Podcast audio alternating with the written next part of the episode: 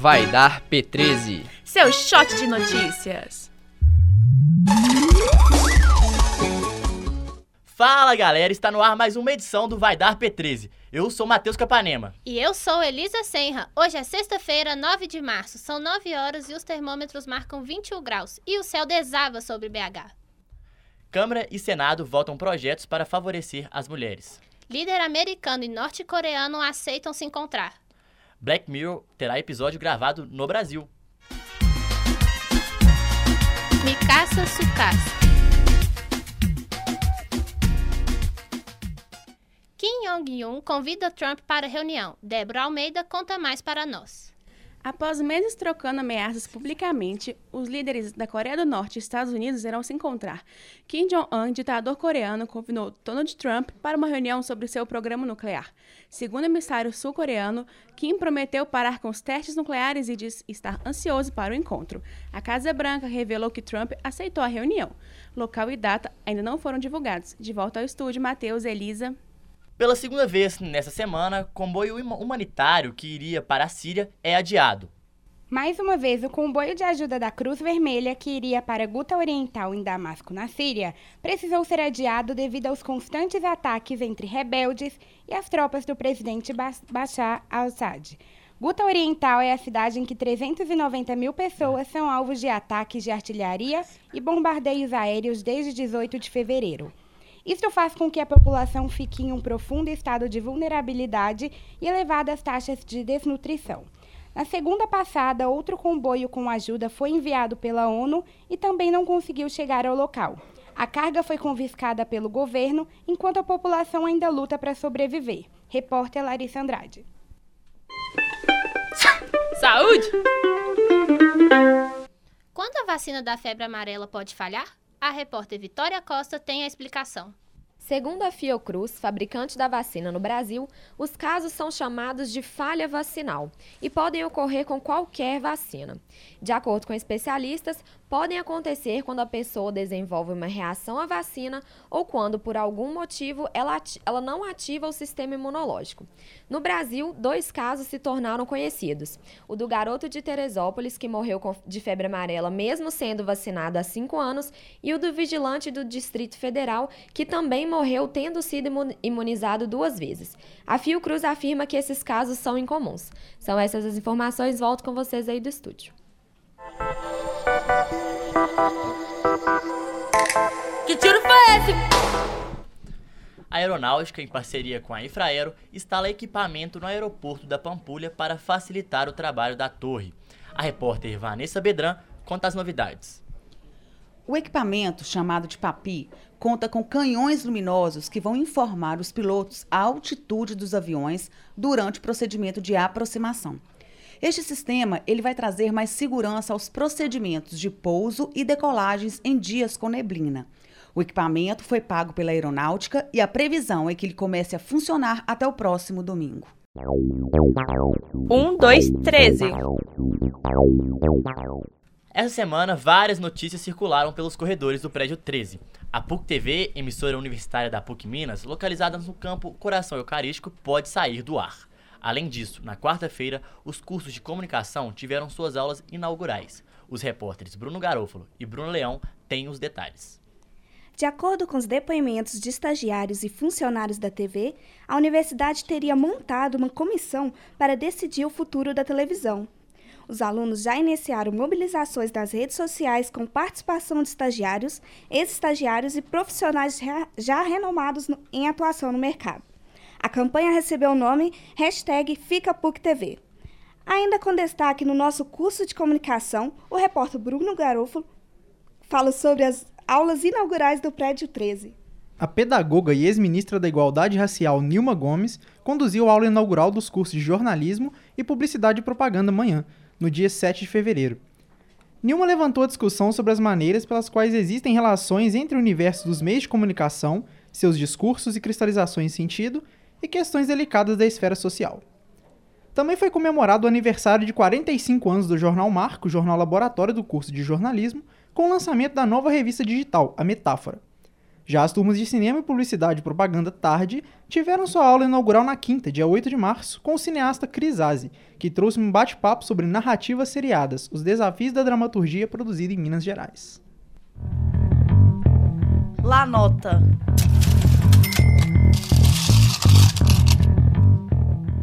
O presidente dos Estados Unidos, Donald Trump, anunciou sobretaxa de 25% sobre o aço importado no país e o Brasil sai perdendo.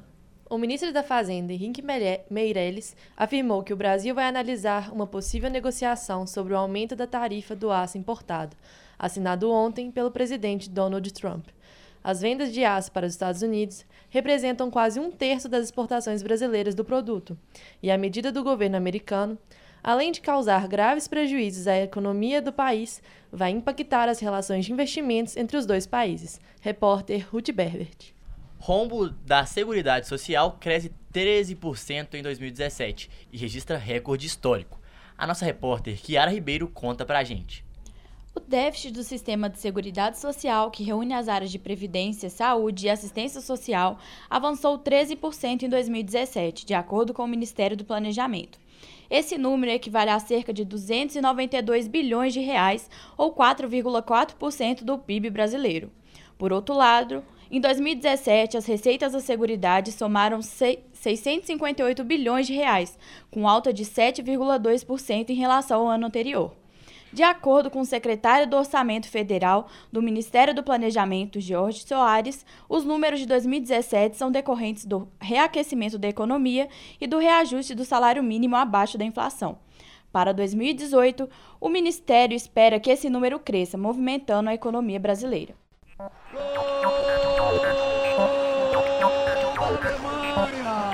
Cada dia um 7 a 1 diferente. Impressionante eficiência da Alemanha. Câmara e Senado aprovam projetos de lei que favorecem as mulheres. A repórter Laís Politi conta melhor sobre a iniciativa. A Câmara dos Deputados e o Senado aprovaram na última quarta-feira os textos que transformam contravenções em crime, como a importunação sexual, o estupro coletivo e a divulgação de imagens íntimas. Agora, os projetos seguem para a sanção da Presidência da República. Movimentos feministas de dezenas de cidades brasileiras realizaram ontem manifestações pelo Dia Internacional da Mulher. Em Belo Horizonte, a manifestação aconteceu na Praça da Assembleia, por volta das 4 horas da tarde. As repórteres Bárbara Lima e Silvia, e Silvia Morim foram às ruas para saber a opinião do público sobre a importância das manifestações feministas hoje em dia. Matheus Leão, é, quarto período de jornalismo. Em relação à luta das mulheres, eu acho que está assim melhorando. Eu acho que mais mulheres estão tendo noção do quanto que elas precisam se juntar, se unir para lutarem por seus direitos. Eu sou Beth Miranda, professora do curso de jornalismo, cinema, publicidade. É impressionante como as mulheres não ocupam papéis principais, como elas são coadjuvantes, como elas aparecem menos, falam menos, têm menos. É, às vezes elas estão nos filmes, mas não tem o personagem não tem sequer nome. E isso nos passa um pouco desapercebido. A gente assiste os filmes e acha que está mais ou menos correto. Meu nome é Pedro Tortorelli, publicidade e propaganda. É, eu acho que ainda falta muito a luta das mulheres, é, não só das mulheres, né, mas de todos, todos da nossa sociedade. É, ainda falta muito para alcançar o que o que devemos, assim, a igualdade. Sofia Tiburcio, jornalismo. A desigualdade ainda é enorme e tem que continuar lutando, continuar intolerante a qualquer tipo de machismo para chegar onde a gente quer, que é em qualquer lugar. Amém, Beyoncé. Episódio inédito de Black Mirror será filmado no Brasil, diz Portal de Notícias. Após a Netflix confirmar no Twitter que a série Black Mirror vai voltar, o site BuzzFeed informou ontem que um episódio será rodado no Brasil no próximo mês. As gravações seriam feitas em São Paulo e Rio de Janeiro, além de locais próximos às duas cidades. O portal afirma que obteve a informação através de três profissionais brasileiros que vão supostamente auxiliar na produção do episódio. A fonte ainda diz que teve acesso ao contrato dos três funcionários com a Netflix, embora haja cláusulas de sigilo. Repórter Mike Faria. E agora, para agitar o seu final de semana, fique por dentro da agenda cultural com a repórter Gabi Monteiro. Para quem gosta de literatura, o programa deste sábado já está garantido. A autora Karina Risse vai fazer o lançamento do livro Desencantada na livraria Leitura do Shopping Pátio Savassi. O evento começa às 4 horas da tarde, mas é necessário pegar a senha para autógrafo a partir de 2 horas da tarde. Cada pessoa pode levar três livros para autógrafo, sendo um deles o do lançamento. Mas se você gosta mesmo é de música brasileira, neste final de semana estreia o um musical da Bossa Nova no Sesc Palladium.